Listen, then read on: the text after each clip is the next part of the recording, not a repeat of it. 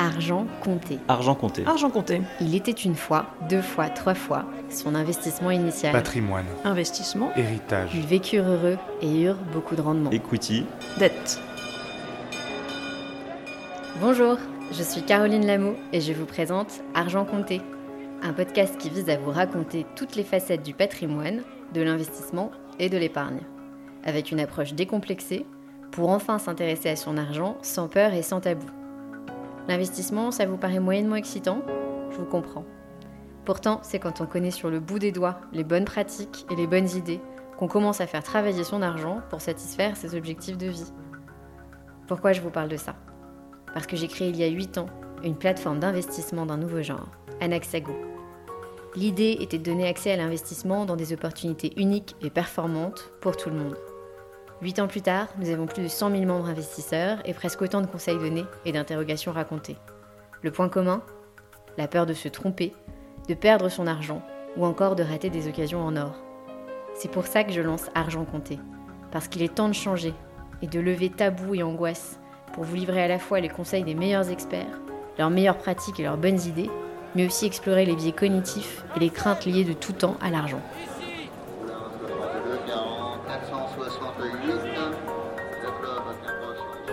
Aujourd'hui, dans Argent compté, il était une fois l'histoire du capital risque français.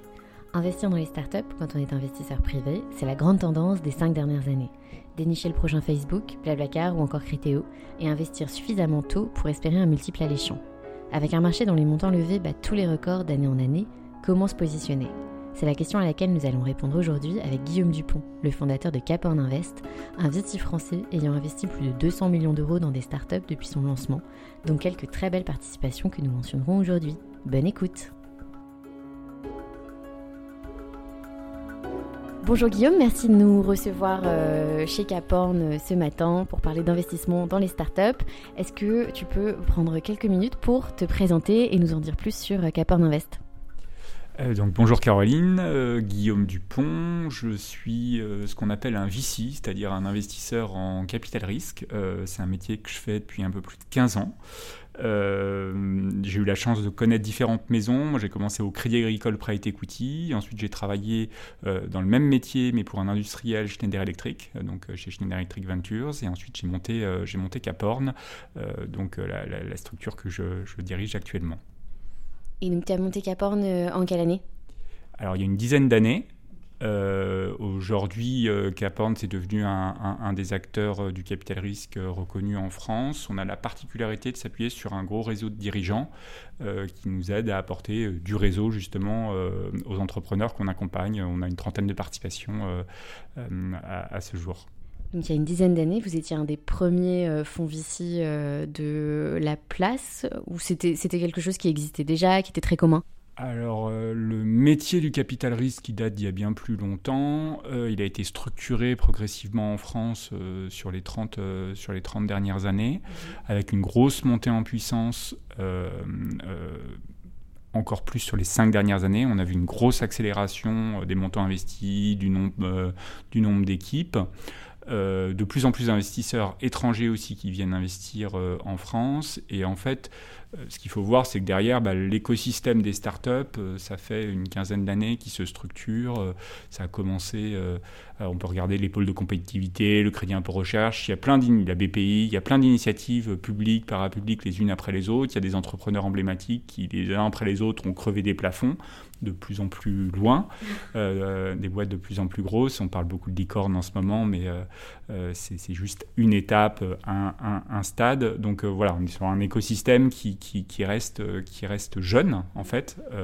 dans la tech, on est un pays émergent, en fait. Hein. ça fait un peu bizarre de dire ça, mais il y a, on a beaucoup à faire et on a encore un retard, même si on regarde juste par rapport à l'Angleterre. Je parle même pas des US. Oui, effectivement, parce que c'est vrai que... Enfin, on a vu la, crise, euh, la, première crise des startups au début des années 2000 qui a surtout concerné les US, qui avaient déjà un environnement propice euh, dans euh, le capital risque. Donc c'est vrai que bah, en France, on fait figure de jeunes premiers sur le sujet. Donc l'avantage enfin l'objet vraiment de ce podcast, c'est d'essayer d'être pédagogique. Et moi, il y a une question que j'aimerais qu'on aborde, qui, bon, effectivement, investissement dans les startups, de, de quoi est-ce qu'on parle, mais surtout la description des différents stages d'investissement. Parce que il y a l'early stage, euh, il y a la série A, la série B, la série C, et, j'ai découvert récemment, je ne sais plus sur quelle boîte, euh, dans quel article peut-être de Madines, la série F de l'entreprise. Et là, je me suis dit, ok, euh, on est parti très très très très loin. je n'ai plus la nomenclature en tête, donc je voudrais bien qu'on fasse un petit récap. Euh, ok. Euh, alors il n'y a pas de, on n'est pas tous d'accord là-dessus. Il n'y a pas de, voilà, c'est la beauté du truc.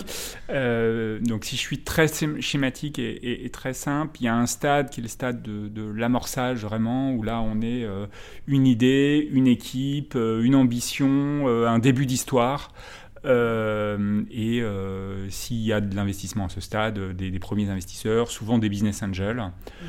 Euh, alors il y a le, ce qu'on appelle le friends and family. Hein, qui Quand on a les bons friends and family. Voilà, les business angels.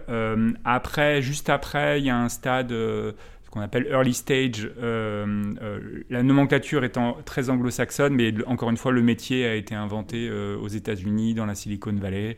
C'est ça qui a créé euh, la plupart des gros acteurs tech euh, actuels, euh, Intel par, par, exemple, l'industrie du semi-conducteur, etc. donc l'early stage, c'est une équipe, un produit, des premiers clients et un début de dynamique pour, pour illustrer cette ambition. Voilà. Et, et, parfois, ça veut dire 10 personnes, parfois ça veut dire 20, 30 personnes, mais c'est à peu près ça en termes de, en termes de stade. Euh, et derrière, il y a des montants en termes de financement, et c'est une étape qui peut durer euh, et, euh, relativement longtemps. parfois, ça va très vite, parfois c'est et parfois c'est un tour de table, parfois ça va être trois, quatre tours de table, parce que pour pour, arriver à l'étape d'après. L'étape d'après, c'est on arrive là en late stage, on a une traction chiffrée, on a la perspective de devenir un acteur qui compte sur un, sur un gros marché, alors idéalement à l'international. Euh, euh, et, donc là, on va euh, lever des capitaux pour se déployer sur un modèle qui, en théorie, est établi. Alors c'est de moins en moins vrai le côté modèle économique établi sur toutes les boîtes. Et après, sur, tu parlais de série F, on a vu bien, bien pire que ça. voilà, la séquence des levées de fonds n'est pas toujours, pas toujours corrélée au stade, au stade qu'on évoque. D'accord. C'est plus, euh, j'en suis à mon huitième tour de table, j'appelle ça ma série F, et ma boîte peut avoir trois ans, euh, mais, euh, mais elle, très, elle consomme beaucoup, beaucoup de capitaux. Ce qui n'est pas forcément une, un, mauvais signal, ça peut l'être. il va falloir qu'on évalue ça ensemble tu le disais, le marché s'est de plus en plus structuré ces cinq dernières années. On le voit euh, notamment au, volume de, levées de fonds. Je lisais euh, récemment euh, un, bilan des levées de fonds des startups françaises au mois de mai. Et c'est encore, c'était avant l'annonce de la nouvelle levée de Ledger qui a dû faire exploser le plafond du mois de, juin. Ça correspond à peu, près à quoi? Est-ce que tu peux nous donner un peu plus de chiffres sur les levées de fonds et sur la progression du marché? Alors, on est sur un marché qui est effectivement en progression. On parle de un peu plus de 5 milliards investis euh, par an euh, dans les startups en France. Euh, c'est un peu plus de 600 opérations. ça reste une niche hein, dans l'univers de la finance, hein, si, on, ramène à des chiffres de classe d'actifs et, d'autres investissements. Maintenant, c'est une niche qui grossit de plus en plus. Ce qui est intéressant, c'est les dynamiques là-dedans de plus en plus de tours de table à des stades plus matures. donc plutôt moins de tours de table, moins d'opérations, euh, euh, mais plus gros. Euh, et, plus, et, des plus gros tours, tours, de table sur des opérations, sur des sociétés plus matures. Mhm. de plus en plus d'acteurs étrangers. Hein. la majorité des, investisseurs en pourcentage sont des investisseurs étrangers aujourd'hui. Là encore, c'est un très bon signal pour, euh, pour l'écosystème, euh, parce que ces gens-là, ils peuvent investir partout dans le monde, ça veut dire que la France attire. Et la grosse bascule euh, qui a eu lieu il y a quelques années, c'est difficile de mettre des dates, c'est les talents en fait c'est qu'on a aujourd'hui un pool de talents euh, entrepreneurs, euh, bien sûr autour du produit, euh, donc des techs, mais aussi business, qu'on n'avait pas avant, des gens qui ont déjà fait une partie de ce chemin-là, qui viennent le faire dans une autre société, et ça change tout en fait. Donc les, les capitaux, ils viennent parce qu'il y a les talents. Et cette, euh, cette apparition des investisseurs étrangers, euh, tu le vois comment? Ce sont les entrepreneurs qui sont allés chercher de l'argent qu'ils ne trouvaient pas en France auprès d'investisseurs étrangers, ou c'est l'investisseur étranger qui s'est dit j'identifie la France comme un vivier de talents, euh, notamment sur le produit tech ou les mathématiques, nos, points forts historiques, et qui s'est dit j'alloue une poche à, ce pays c'est un peu les deux, mais c'est surtout, euh, surtout les investisseurs qui ont commencé à regarder euh, l'Europe au sens large et la France en particulier.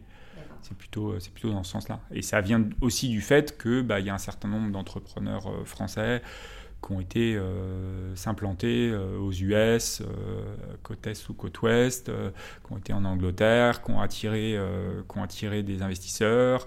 et puis voilà, après il y a un cercle qui se, qui se, met, en, qui se met en place. Ouais, effectivement. Je me rappelle de, de BIM Analytics euh, qui était euh, parti s'installer. Euh, je crois qu'ils ont. Le siège était aux US, en fait. Ils ont dû démarrer à Toulouse, puis ensuite s'installer aux US très vite et, être achetés par Zendesk, c'est ça? Je crois. Ouais, je crois que c'est ça.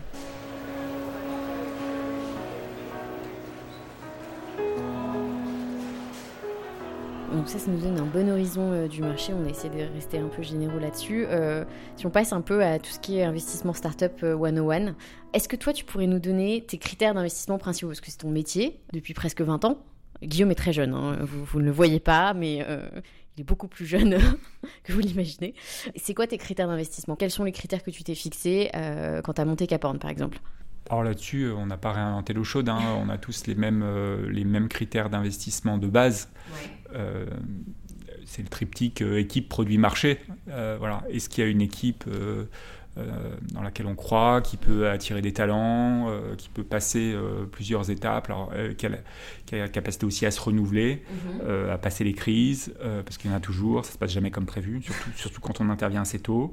Donc l'équipe, le produit, euh, est-ce que, euh, est que cette équipe, elle arrive avec une solution originale à un vrai problème mm. euh, qui ont, des, clients mm.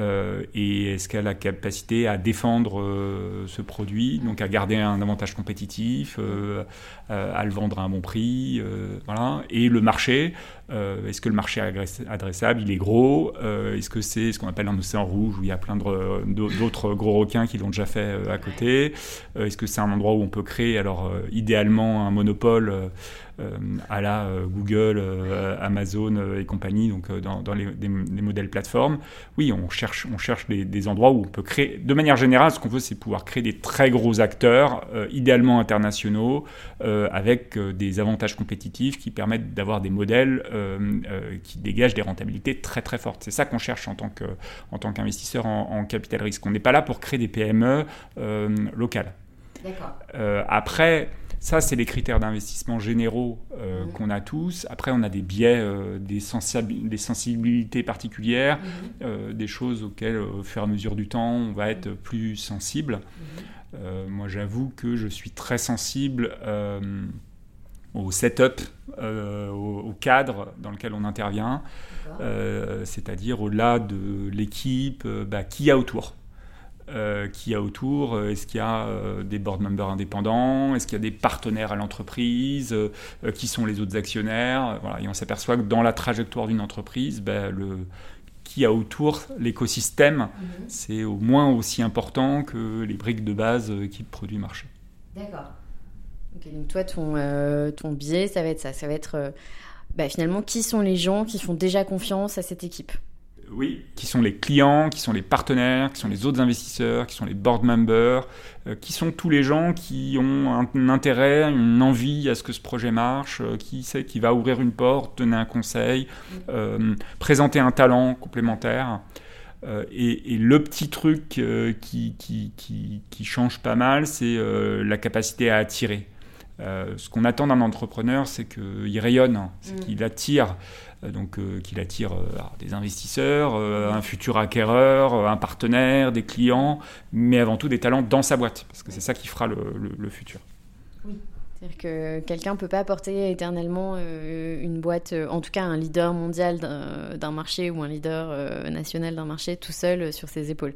Donc c'est la capacité où il y a de la vision. C'est vrai que tu as plein de, jeunes single funders qui se demandent pourquoi les investisseurs sont assez réticents à, se placer à leur côté ou à investir à leur côté. Mais c'est vrai que si déjà tu n'as pas réussi à convaincre des gens de s'associer avec toi sur ton business, ça paraît pas évident de, faire, de faire toute la suite. Et euh, vous, chez Capan, vous intervenez à quel stade? Alors on intervient en early stage, euh, c'est-à-dire euh, quand il y a une équipe, euh, un produit, des premiers clients, mais qu'il voilà, il faut développer toute l'équipe commerciale. on a intervenu comme ça chez, chez Ledger dont tu parlais tout à l'heure, donc mhm. qui est aujourd'hui une boîte très rentable et en, très forte, en très forte croissance. on a intervenu de la même manière chez Critizer, qui est le spécialiste de la, de la relation client. Hein, quand vous, toute la grande distribution alimentaire, les Carrefour, Monoprix, et compagnie, ils utilisent, euh, ils utilisent Teaser pour, euh, dans toute leur interaction avec, euh, avec les clients, et notamment récupérer du, du, feedback client et traduire ça en action magasin. Quand on est rentré, ils étaient une vingtaine de personnes à Euratech, à Lille. et aujourd'hui, voilà, c'est une boîte en forte croissance, utilisée partout, partout en France, en Allemagne, en Angleterre. voilà. Donc on intervient la vingtaine de personnes, euh, les, souvent c'est 50 000 euros par mois euh, minimum, si je suis en revenu euh, logiciel ou en, marge brute. Et puis ben voilà, après on fait, on fait, fait grandir tout ça jusqu'à plusieurs centaines de personnes. Et après souvent il y a d'autres investisseurs qui viennent prendre le relais parce que c'est d'autres, d'autres enjeux. Et dans cette étape 20-200 personnes, en fait il, il se passe plein de choses entre les deux. C'est pas, c'est pas une, étape. Euh, donc ensuite, ça se redécoupe euh, en fameux tours de table euh, qui correspondent à des équipes différentes, des enjeux différents. Très clair. Qu'est-ce qui fait que tu dis non tout de suite à un dossier? Et inversement que tu dis oui tout de suite? Alors il y a une partie très sujet, subjective dans le pourquoi on dit non. Oui, ça peut être du feeling. Bah, on sent pas la personne, on sent pas l'équipe. Il y a, y a souvent il y a deux, trois personnes qui viennent nous pitcher. Si on sent de la tension entre eux, euh, un désalignement, euh, voilà, c'est un indicateur qui fait que généralement on ferme, euh, on ferme assez vite. Quand on ne comprend pas la proposition de valeur, c'est peut-être le truc qui arrive le plus souvent en vrai. Ah juste on ne comprend pas à quel problème ça s'adresse, comment ça va être vendu. Les équipes qui ne parlent pas clients, quelqu'un, une équipe qui va parler que de son produit, et qui va pas, pas nous expliquer euh, qui sont ses clients, euh, pourquoi il les achèterait, euh, quel problème ça résout, comment ils le vendent, ce que ça apporte à son client. Mhm. pareil, c'est un, mauvais, c'est un mauvais signal. Bon, et après il y a bien sûr le doute éthique, quoi. Enfin voilà, ça c'est et, ça arrive. Voilà, on a, il y a un truc qu'on sent pas d'un point de vue éthique, d'une manière ou d'une autre. Bon, bah, on ferme sans, sans hésiter, quoi. Ok. Le doute éthique. Ok. Et à contrario, qu'est-ce qui fait que tu vas dire oui tout de suite à un projet? Alors on dit jamais oui tout de suite. Euh, D'accord. Il y, a un truc sur lequel je voudrais revenir. Tu as assez personnalisé la chose. Mmh. C'est pas un métier individuel en fait, contrairement à ce qu'on croit. Euh, c'est un métier de collectif, on est une équipe d'investisseurs, c'est très loin d'être une science exacte. Euh, donc c'est important d'avoir des gens qui sont complémentaires autour de la table. C'est rassurant que ce soit en équipe, ça permet de gommer des biais Ça permet d'avoir des regards croisés, euh, de gens qui ont des expériences différentes, des réseaux différents. donc ça reste, ça reste à la fin. alors bien sûr, il y a, quelqu'un qui porte le projet, il y a une, forme de, lead du, dossier mhm. et du lien avec l'entrepreneur. mais après, ça reste des décisions, des décisions qui doivent être, qui doivent être collectives. et donc sur le oui, qu'est-ce qui, je vais plutôt dire qu'est-ce qui fait qu'on a eu envie de, de, creuser quand on est emmené dans une histoire. Quand euh, l'histoire qu'on entend. T'embarque. Ouais, ouais. Et d'ailleurs, euh, c'est une des qualités principales qu'on attend chez un entrepreneur, hein, c'est le, le, fameux storytelling. Quoi. Euh, parce que si ça nous embarque nous, ça va embarquer les clients, ça va embarquer les partenaires, les talents, etc. etc. Donc c'est, ça le, le, le, le, je pense l'élément, l'élément principal. Et derrière ça, la cohérence. Euh, c'est-à-dire que une histoire c'est une chose, mais est-ce que c'est cohérent par rapport aux personnes qui sont autour de la table, euh, à ce qu'on me raconte, dans, dans, dans, aux produits, aux chiffres, etc. Euh, Oui, parce que bah, on l'a. D'ailleurs. Je crois qu'on l'a. Moi, je me suis toujours dit que euh, le milieu des startups, c'était un peu le milieu où tu pouvais être un escroc et pas te faire découvrir tout de suite. Parce que je trouve que moi, j'ai beaucoup rencontré d'investisseurs qui s'arrêtent à la belle histoire et qui regardent pas si le produit derrière suit, euh, si le service client derrière suit. Euh, c'est vraiment un ressenti que j'ai eu pour plein de choses, pour des boîtes qui étaient vraiment qui étaient belles sur le papier, mais l'exécution derrière manquait avant de faire un investissement, euh, on fait quand même beaucoup de due diligence, d'audit. Je ne parle même pas des audits, mais euh, sur, euh, si tu parles du produit, on se renseigne quand même beaucoup sur, ne serait-ce qu'en appelant des, clients, des prospects, les noms donnés par la société, mais ce n'est pas ceux-là les plus intéressants. Le plus intéressant, c'est notre réseau, quoi, au, sens, au sens large. Et on arrive quand même à savoir beaucoup, beaucoup de choses. voilà, après, il y a toujours peut toujours avoir des failles euh, dans le système. Avec le temps, on apprend à détecter de plus en plus euh, euh, les signaux faibles. c'est aussi un métier d'expérience, hein, c'est où bah, on est de plus en plus sensible à, tel ou tel, tel ou tel signaux faible. Après, là où tu as raison, tu, pointes un des travers actuels du marché qui est le, la vitesse. C'est-à-dire qu'on est dans un marché dans lequel effectivement on est amené par le jeu de la compétition, par le rythme actuel qui est plutôt bon. Hein. le, un entrepreneur qui n'a pas un rapport au temps euh, qui fait qu'il est perpétuellement impatient, il veut que ça aille plus vite, etc., il y a un problème. Euh, mais effectivement, on est amené par rapport à il y a euh, une dizaine d'années à, aller un peu plus vite dans le fait de se positionner sur un dossier. ça veut juste dire qu'il faut faire plus de choses dans moins de temps. Ça ne veut pas dire qu'il ne faut pas baisser le, niveau d'exigence.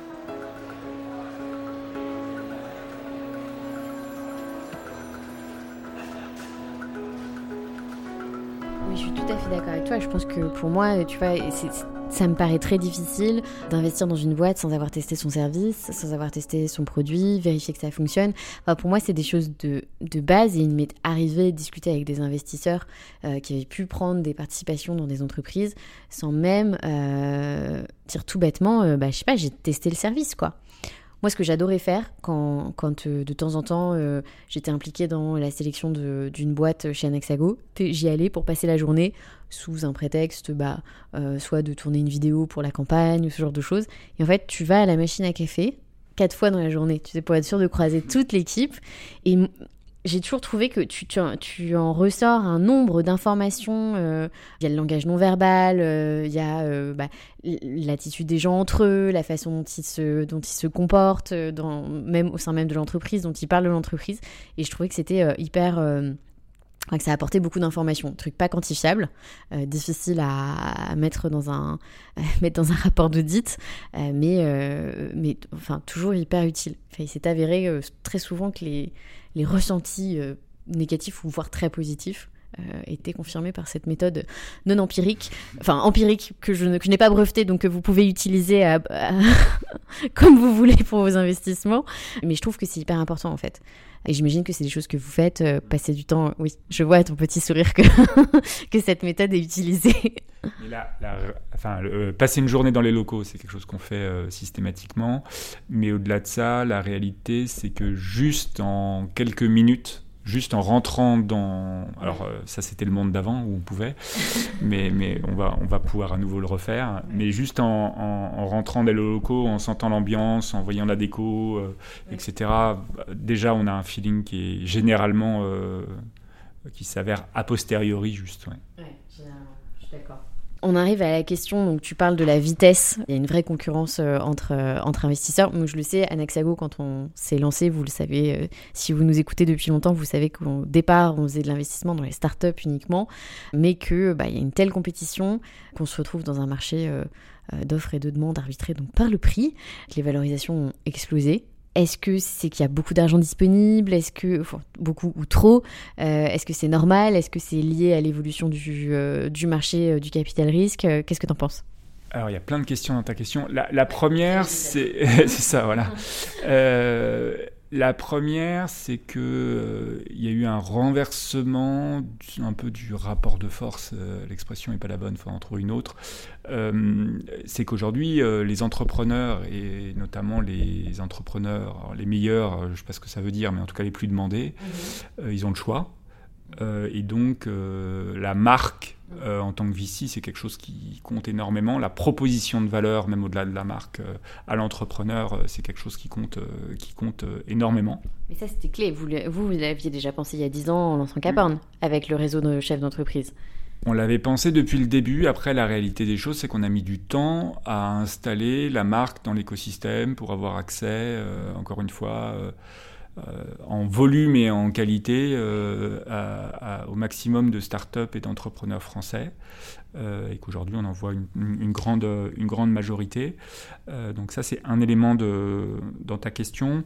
Ensuite je vais venir sur le prix. Oui, il y a une partie du marché euh, sur lesquelles je trouve qu'il y a des valorisations qui peuvent être délirantes ou difficilement justifiables.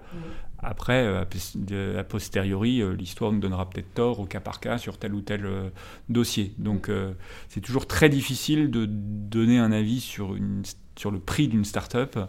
Et on sait, euh, encore une fois, on sait a posteriori si le prix était juste ou pas.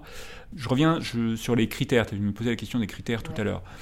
Euh, le prix, c'est pas le premier critère. C'est un critère parmi d'autres.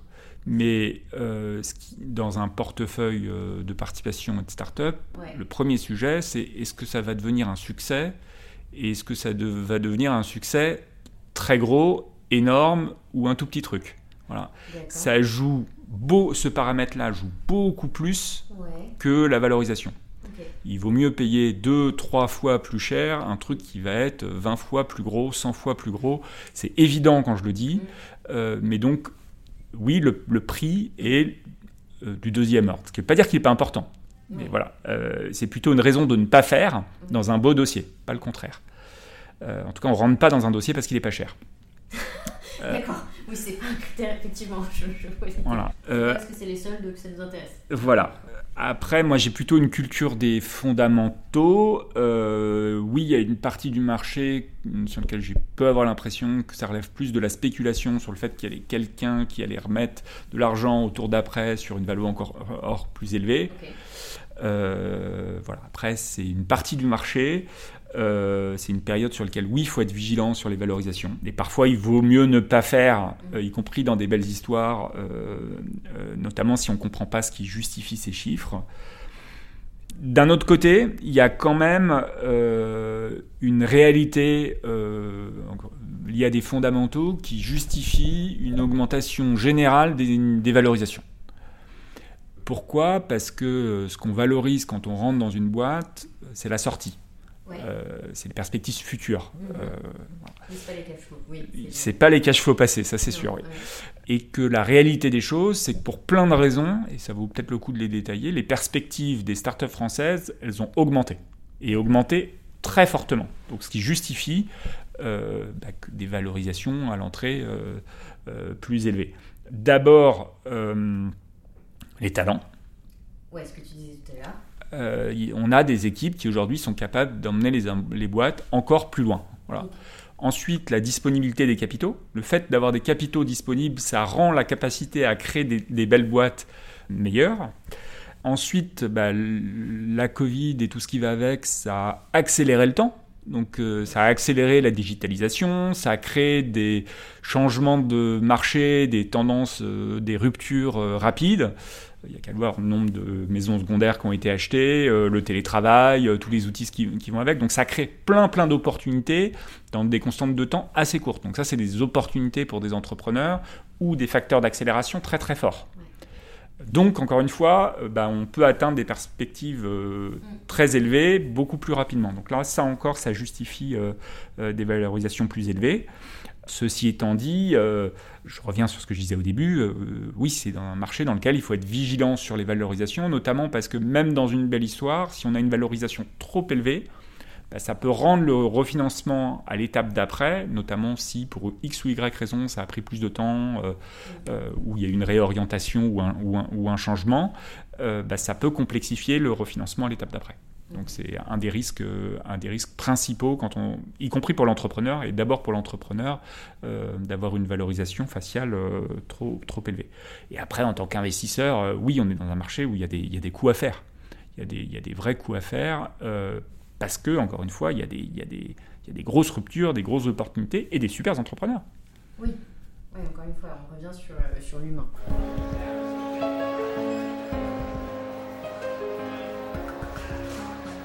Alors on en arrive à ma dernière question et j'ai déjà la réponse. La réponse était dans la réponse précédente. La question c'est est-ce qu'il faut continuer à investir dans les startups?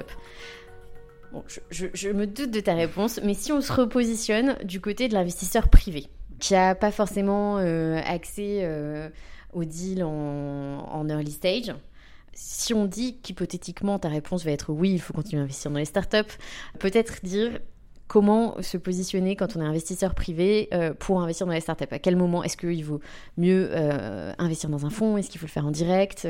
Etc. C'est hypothétique, hein. je ne sais pas si tu vas dire oui. Euh, est-ce qu'il y a un intérêt à continuer à investir dans les startups? Euh, Oui, c'est une classe d'actifs parmi d'autres. Euh, c'est une classe d'actifs qu'il faut avoir en portefeuille. Est-ce qu'il faut mettre 50% de son patrimoine dans les startups? Non, surtout pas, sauf si vous en faites votre métier. Mais si ce n'est pas le cas, non. Donc il y a une question de diversification du patrimoine dans l'absolu et moi, je ne suis pas à l'aise avec des investisseurs privés qui n'ont pas fait le travail préalable mm. de savoir quelle fraction de leur patrimoine euh, ils sont prêts à allouer euh, au, au, capital risque, aux startups, euh, voilà, quelle, que soit, quelle que soit la manière. donc ça, c'est peut-être le, le, le, préambule. après, si on décide de le faire, il y a une manière. Les notions de base, c'est qu'à partir du moment où on décide d'investir dans les startups, il faut savoir pourquoi on le fait. Est-ce qu'on le fait pour des raisons financières euh, Est-ce qu'on le fait euh, parce qu'on a envie, d'investir dans des histoires sympas auxquelles on croit, dans le fils d'un ami, dans le coup de cœur sur un, sur un médicament, etc. Souvent, la réalité des choses, c'est que chez l'investisseur privé, il y a souvent un hybride d'un peu tout ça. Oui, voilà. d'un affect, d'une belle histoire à laquelle il croit, et d'un voilà, gain, d'un espoir de gain potentiel. Je vais prendre purement la casquette financière. Euh, d'un point de vue financier, euh, dans la manière de, le faire et de l'opérer. Euh, il y a un sujet, c'est la division du risque. Euh, qui reste euh, très importante. Quand on investit dans des startups, euh, on peut avoir plein de pots et investir dans trois startups et ça devienne trois succès. Mhm.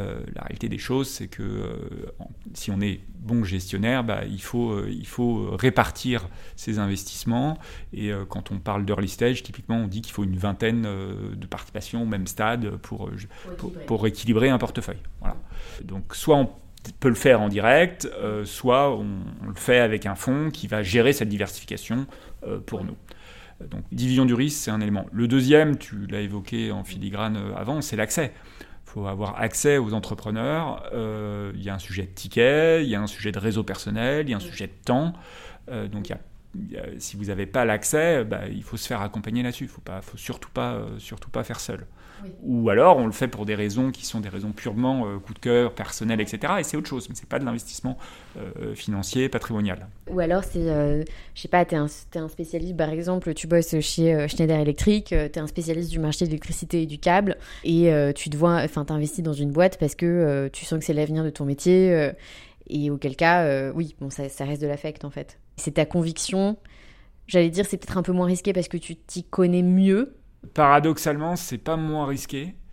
Parce que comme tu t'y connais, tu vas avoir raison sur un certain nombre d'intuitions, euh, marché, produits, etc. Mais du coup, tu vas moins faire attention à d'autres éléments auxquels euh, tu aurais été très sensible si ça avait été un, produit auquel tu ne connais rien, et notamment euh, l'équipe, tout ce qui va avec. Ah Quand on comprend trop bien un univers, un produit, on a tendance à, aller trop vite et faire, euh, faire des raccourcis. C'est là aussi où le collectif que j'évoquais tout à l'heure est très important, en tout cas dans une équipe de gestion. Très très clair. Merci Guillaume. On a fait un, grand grand tour euh, des sujets sur, euh, sur l'investissement. C'est cool parce qu'on est resté, euh, on, a, on, a, bien abordé le sujet en, donnant quand même des clés de lecture. Et là on passe à ma partie préférée du podcast. Et j'adore quand j'interviewe des investisseurs professionnels parce qu'on est vraiment sur le truc du soit le cordonnier très bien chaussé, soit le cordonnier très mal chaussé. parce qu'on parle du, du, profil investisseur au-delà de la thématique. Alors c'est assez marrant parce qu'en fonction des intervenants, tu vois celui entre celui qui intervient sur la crypto et qui n'est investi que dans de l'immobilier à titre perso et ceux qui font de l'immobilier et qui n'investissent que sur des trucs très très volatiles à côté, euh, c'est assez marrant. Donc, euh, première question, quelle est la classe d'actifs sur laquelle, toi, à titre personnel, tu ne vas pas? En gros, l'investissement que tu feras jamais. Euh, et pourquoi? Alors, c'est une réponse assez large, mais des choses que je comprends pas. Ça va paraître assez basique, mais j'ai du mal à investir, en tout cas seul, dans des choses que je comprends pas. Et alors, par exemple, à titre personnel, sur tout ce qui est investissement coté, je le fais avec des professionnels. Je le fais euh, en direct sur, des, sur, des, sur de la tech, mmh. des choses que je connais, euh, ce qui me permet aussi d'avoir un pouls sur, euh, sur ce qui se passe dans les étapes d'après. Mais de manière générale, je me fais accompagner là-dessus. Après, sur des choses sur lesquelles j'irai pas, je me suis pas posé la question comme ça. voilà, donc j'aurais du mal à j'aurais du mal à répondre. J'ai tendance à garder une part de quand, quand, je dis j'ai besoin de comprendre, euh, voilà, j'ai besoin que les choses aient du sens, quoi. Euh, voilà. Qu'elles fassent sens. Voilà. Ouais, je comprends. Oui, effectivement. Donc, en tant que professionnel euh, d'une classe d'actifs en particulier, tu as conscience aussi que bah, pour bien investir, il faut être bien accompagné. Et je trouve que c'est assez, bah, c'est assez sain comme remarque. Parce que c'est pas parce qu'on est investisseur pro qu'on connaît toutes les classes d'actifs et qu'on a la capacité à le faire, à le faire tout seul. Alors ma famille me demande souvent des conseils d'investissement sur des trucs auxquels je ne connais rien. voilà, vous, vous doutez de la réponse. C'était un message subliminal à la famille de Guillaume qui en a marre de passer ses déjeuners de Noël et du Nouvel An à expliquer qu'il n'y connaît rien en produits structurés et que les ETF ne l'intéressent pas. la prochaine classe d'actifs dans laquelle tu vas investir, le truc qui te fait un peu euh, frémir en ce moment. Il n'y a rien d'excitant en ce moment. Si, si, on est dans un moment euh, très, euh, très excitant à plein d'égards. Euh, on l'a évoqué dans la discussion. Je regarde de très près l'univers des cryptos. Et quand je parle des cryptos, je ne parle pas du Bitcoin ou de l'Ethereum, je parle de tous les, protocoles qui permettent de changer la finance et, et bien au-delà de la finance, de faire de la traçabilité. Enfin voilà, ça change, ça peut potentiellement changer beaucoup de choses. Euh, décentraliser, remettre de la confiance. Euh, voilà. Donc là, c'est un univers que je regarde énormément. Est-ce que c'est le futur, euh, futur du web dans une autre, dans une autre mode? Est-ce que c'est un futur de la finance? Est-ce que, enfin voilà, c'est un point d'interrogation, mais en tout cas, c'est un univers qui est très intéressant. Après, sur des enjeux sur lequel en ce moment il se passe beaucoup de choses, euh, la cybersécurité, hein, ça vous aura pas échappé. Dans la santé, bien évidemment, et notamment le digital dans la santé, c'est un segment qui est, très très intéressant. Et mon petit coup de cœur, alors qui n'est pas récent, euh, pour l'instant n'a pas fait grand-chose, mais que je regarde de près, c'est l'univers du gaming et de l'entertainment. Euh, parce que je pense qu'il se passe plein de choses. Euh, quand on voit la puissance d'un Epic Games euh, qui commence à rentrer dans des bras de fer avec, avec Apple. Epic Games, pour que, ceux qui ne connaissent pas, c'est ceux qui gèrent le jeu Fortnite, qui, si vous avez des ados, ils sont tous, ils sont tous dessus. voilà, donc c'est un acteur du, du, du, jeu vidéo, mais qui a une puissance, une puissance suffisamment forte pour rentrer dans un bras de fer avec Apple. Voilà, donc euh, et quand on voit ce qui se passe dans un autre univers avec Netflix, enfin, voilà, on, voit que c'est un environnement qui, évolue beaucoup. Euh, et en tant qu'investisseur en capital risque, on cherche ça. C'est des univers où, il y a des ruptures, euh, qu'elles soient liées à des nouveaux usages, à des nouvelles technologies. C'est intéressant que tu nous parles de, ces milieux-là, gaming, entertainment, parce que je trouve que c'est typiquement le milieu où as... moi j'ai beaucoup de mal à anticiper la brique d'après, parce que tout va tellement vite. Bon, Facebook a 10 ans, euh, mais c'est déjà très has-been depuis 2-3 ans. Il y a eu Instagram, il y avait un dossier sur Twitch dans les échos la semaine dernière. Alors je sais pas si c'est le congé maternité, mais je, j'étais là, c'est quoi Twitch? Et, je me dis, mais c'est. Tu vois, moi, je saurais même pas investir dans ce truc-là parce que j'arrive pas à prédire euh, ce qui va être cool, euh, ce qui va plaire aux nouvelles générations. Je trouve que c'est ultra compliqué, mais effectivement. c'est ça qui doit rendre le truc marrant. D'abord, c'est pas un univers que pour les enfants, loin, de, loin de là. Et en même temps, c'est là où ça sert d'avoir des enfants et euh, d'avoir des, des, jeunes stagiaires, des jeunes recrues dans, dans les équipes. Ça permet de, de, rester, euh, de rester connecté. Euh, non, la réalité de cet univers-là, c'est que, c'est que ça brasse énormément d'argent. encore une fois, c'est pas que des enfants, c'est pas que des geeks dans leur coin. la, la, Wii de Nintendo, c'était c'est utilisé par, par, par, par, tout le monde dans, dans, les familles. et Netflix, bah, c'est chez beaucoup, beaucoup de monde. Donc voilà, c'est un univers qui touche aujourd'hui tout le monde. Euh, et derrière, il y a des enjeux, euh, tu l'as évoqué, euh, à la fois de plateforme et de révolution de plateforme qui vont très vite, mais il y a aussi des enjeux technologiques très très forts parce qu'on parle de réalité augmentée, de réalité virtuelle, de modélisation. Et ce qui est d'ailleurs très marrant, c'est que les mêmes technologies qu'on va utiliser ou qui vont commencer dans les jeux vidéo, ben on va les retrouver dans l'industrie peut-être 15 ans après. Oui, donc finalement le jeu vidéo qui a évolué un peu de son côté, euh, même si c'est effectivement, c'est pas que pour les enfants, mais t'es sur des populations qui sont assez averties. Moi je suis passée complètement à côté de la vague du jeu vidéo. Non mais vraiment, tu vois, j'ai une sœur qui a 17 mois de moins que moi, euh, qui, qui, qui, était un as de la Game Boy euh, quand on avait 10 ans. Et alors moi, pour me faire jouer à Tetris euh, sans que je perde au bout de 4 coups, c'était compliqué. Donc, enfin, je sais même pas si ça s'appelait Tetris d'ailleurs, mais effectivement, moi j'étais restée, tu sais, sur les trucs de médium de base, la photographie, enfin les photos, les vidéos et pas du tout dans ces, dans ces notions-là de réalité augmentée. Et ce qui est marrant, si je fais le lien entre les différents univers, on a parlé du gaming, on a parlé de réalité augmentée, j'ai parlé de digital dans la santé. Eh ben, on peut, euh, un chirurgien peut aujourd'hui modéliser une opération avant d'intervenir, être accompagné, avoir en temps réel une visualisation de euh, où il opère, ce qui se passe autour, etc. Potentiellement avoir des robots. Euh, voilà, ce qui est aussi intéressant, c'est de faire des ponts entre, entre différents, différents, différents univers. C'est pour ça que c'est génial comme métier.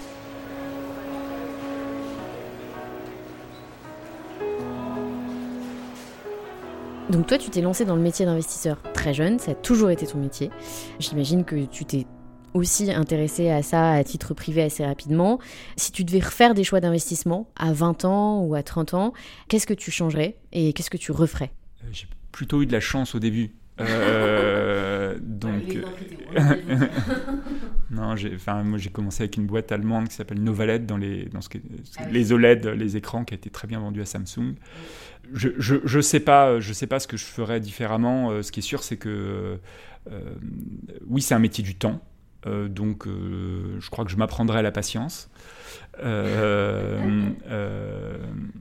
d'une certaine manière. et l'élément, l'élément que j'évoquais tout à l'heure, qui est la sensibilité, non pas aux produits, euh, aux chiffres, à tout ça, mais qui est euh, la sensibilité à qui a autour de la table, euh, qui sont les bonnes fées, quel est l'écosystème, quel est l'environnement. C'est sûrement à cet endroit que je, je ferai évoluer la, balance dans l'analyse dans l'analyse des dossiers.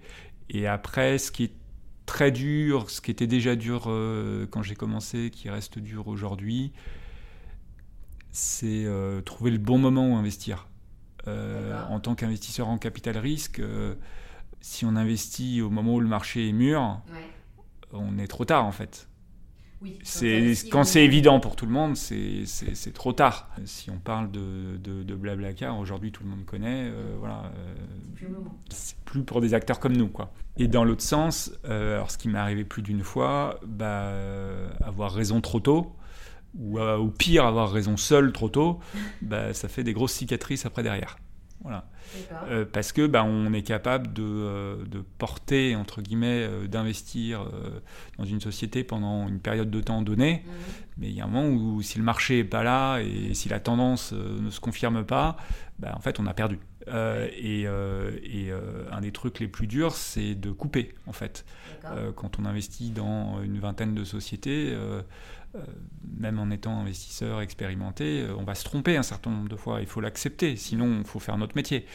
Euh, mais il faut aussi savoir arrêter et accepter de, accepter de perdre. Et un des les facteurs qui font qu'on se trompe, c'est le facteur humain, numéro un. Voilà. et le deuxième, c'est bah, on n'est pas au bon moment. On n'est pas au bon moment, on n'est pas au bon moment avec la, de la bonne manière, avec le bon setup, comme j'ai évoqué tout à l'heure. D'accord. Très clair. Quel est le meilleur conseil d'investisseur qu'on t'ait donné euh, Celui que toi, tu, redonnes systématiquement ou tu gardes pour toi, d'ailleurs, peut-être? Il n'y en a pas un, il y en a plein. Moi, je dirais le meilleur conseil à un entrepreneur, c'est de s'entourer. C'est de ne pas être seul. Euh, et le meilleur conseil à un investisseur, bah, c'est le même, en fait.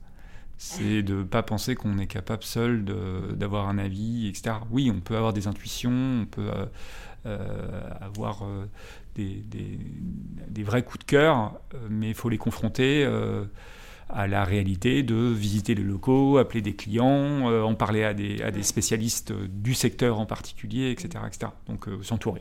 Est-ce qu'il y a des règles que tu t'imposes dans tes investissements, euh, des limites euh, systématiques?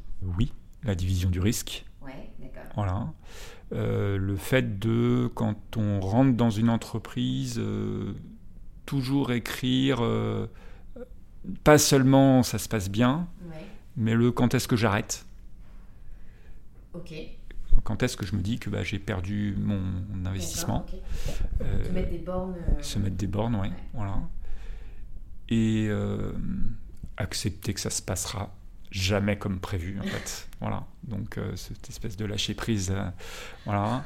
Et accepter que bah, le, faut faire confiance à l'entrepreneur ou à l'équipe et qu'ils vont voilà ils vont trouver une solution et les il faut pas croire que les, les, les belles histoires c'est des histoires linéaires où c'est euh, la fameuse exponentielle qu'on connaît tous avec la Covid euh, et que les business plans, euh, ça se réalise. Ça se passe jamais comme ça en vrai. on parlait de Ledger tout à l'heure. Ledger, ils sont passés par une traversée du désert, période pendant laquelle bah, les produits se vendaient moins et bah, le management a super bien géré. La boîte a continué à faire du chiffre, a très bien géré son cash. Puis au moment où le marché est reparti, bah, les, les, chiffres sont devenus complètement fous. Euh, voilà, donc euh, ça se passera jamais comme prévu, il faut l'accepter. Et par contre, il faut l'anticiper. Oui. Vérifier comment je fais quand ça se passe mal et est-ce que euh, à quel moment je tiens, à quel moment je coupe? Bah, je crois que ce sera le mot de la fin. merci Guillaume. Pour terminer peut-être, pour ceux qui aimeraient aller plus loin dans le sujet de l'investissement, dans les startups, dans le capital risque, est-ce qu'il y a des ressources en particulier que tu recommandes? Ah, Il y a beaucoup, beaucoup de choses sur Internet. Mais un truc que toi tu lis par exemple les, médias de base, euh, ça va être euh, Madines et TechCrunch. Ça, c'est... C'est devenu vachement, vachement bien depuis quelques années. C'est, voilà, donc, donc en tout cas, c'est deux médias euh, de base pour se tenir informé. Et après, il y a plein de contenus, alors notamment anglo-saxons, faits par des, des, grands investisseurs, des grandes marques de l'investissement, Andreessen Horowitz, donc on trouve sous A16Z. Euh, First Mark fait du bon contenu. Euh, voilà, donc on a pas mal d'acteurs euh, du marché qui, qui, produisent beaucoup de contenu à destination des entrepreneurs. voilà, donc on trouve beaucoup de choses, beaucoup de choses disponibles. après, à titre perso, en tant qu'investisseur, le contenu métier, on est abreuvé. Et c'est important de garder du temps pour lire des choses qui n'ont rien à voir parce que euh, si on n'est pas au courant de ce qui se passe en géopolitique, de tendances de fond d'économie, euh, euh, ben on risque de louper des tendances de fond. Quoi. Donc le conseil d'investisseur à investisseur, c'est de rester en fait très ouvert dans ses lectures. Bien sûr, il faut comprendre, si je regarde la crypto, je vais lire plein de choses dans l'univers. Mais il faut aussi regarder euh, ce qui se passe euh, au niveau de la BCE, etc., etc. Donc euh, tout peut jouer, donc rester, rester très complet dans ce qu'on dans ce qu'on lit et ce qu'on regarde. Oui, très humaniste et très complet. Après, il y a, y a, des livres. dans les, si on regarde côté bouquin, il y a bien sûr de, de Ben Horowitz, le Hard Things About Hard Things, qui, ah qui reste un, un must à la fois pour, pour un entrepreneur et pour un investisseur. Euh, il y a un vieux bouquin, euh, là encore, euh, Silicon Valley, qui s'appelle E-Boys, qui raconte la création d'un fonds de capital risque, alors au, au, début du capital risque dans la vallée, qui, est toujours d'actualité en fait, et, toujours très très intéressant. Euh, voilà. Et après, il y a de plus en plus d'entrepreneurs, de, romans qui partagent, qui partagent leurs histoires et il y, a, de quoi faire son marché. C'est des bonnes références. En tout cas, je les remettrai toutes euh, en lien euh, direct dans la, dans la description du podcast, enfin de l'épisode du podcast. En tout cas, merci beaucoup, Guillaume. C'était hyper intéressant et je vous remercie tous d'avoir écouté l'épisode jusqu'au bout et je vous dis à la semaine prochaine.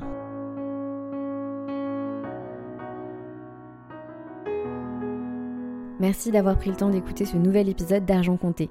Si vous avez aimé, n'hésitez pas à me le dire En laissant une note sur Apple Podcast, ça nous aide beaucoup. Je suis également joignable à l'adresse email caroline.argentcompté.com si vous avez des questions ou des idées, ou bien entendu via anaxago.com si vous avez besoin de conseils. A très bientôt pour un nouvel épisode.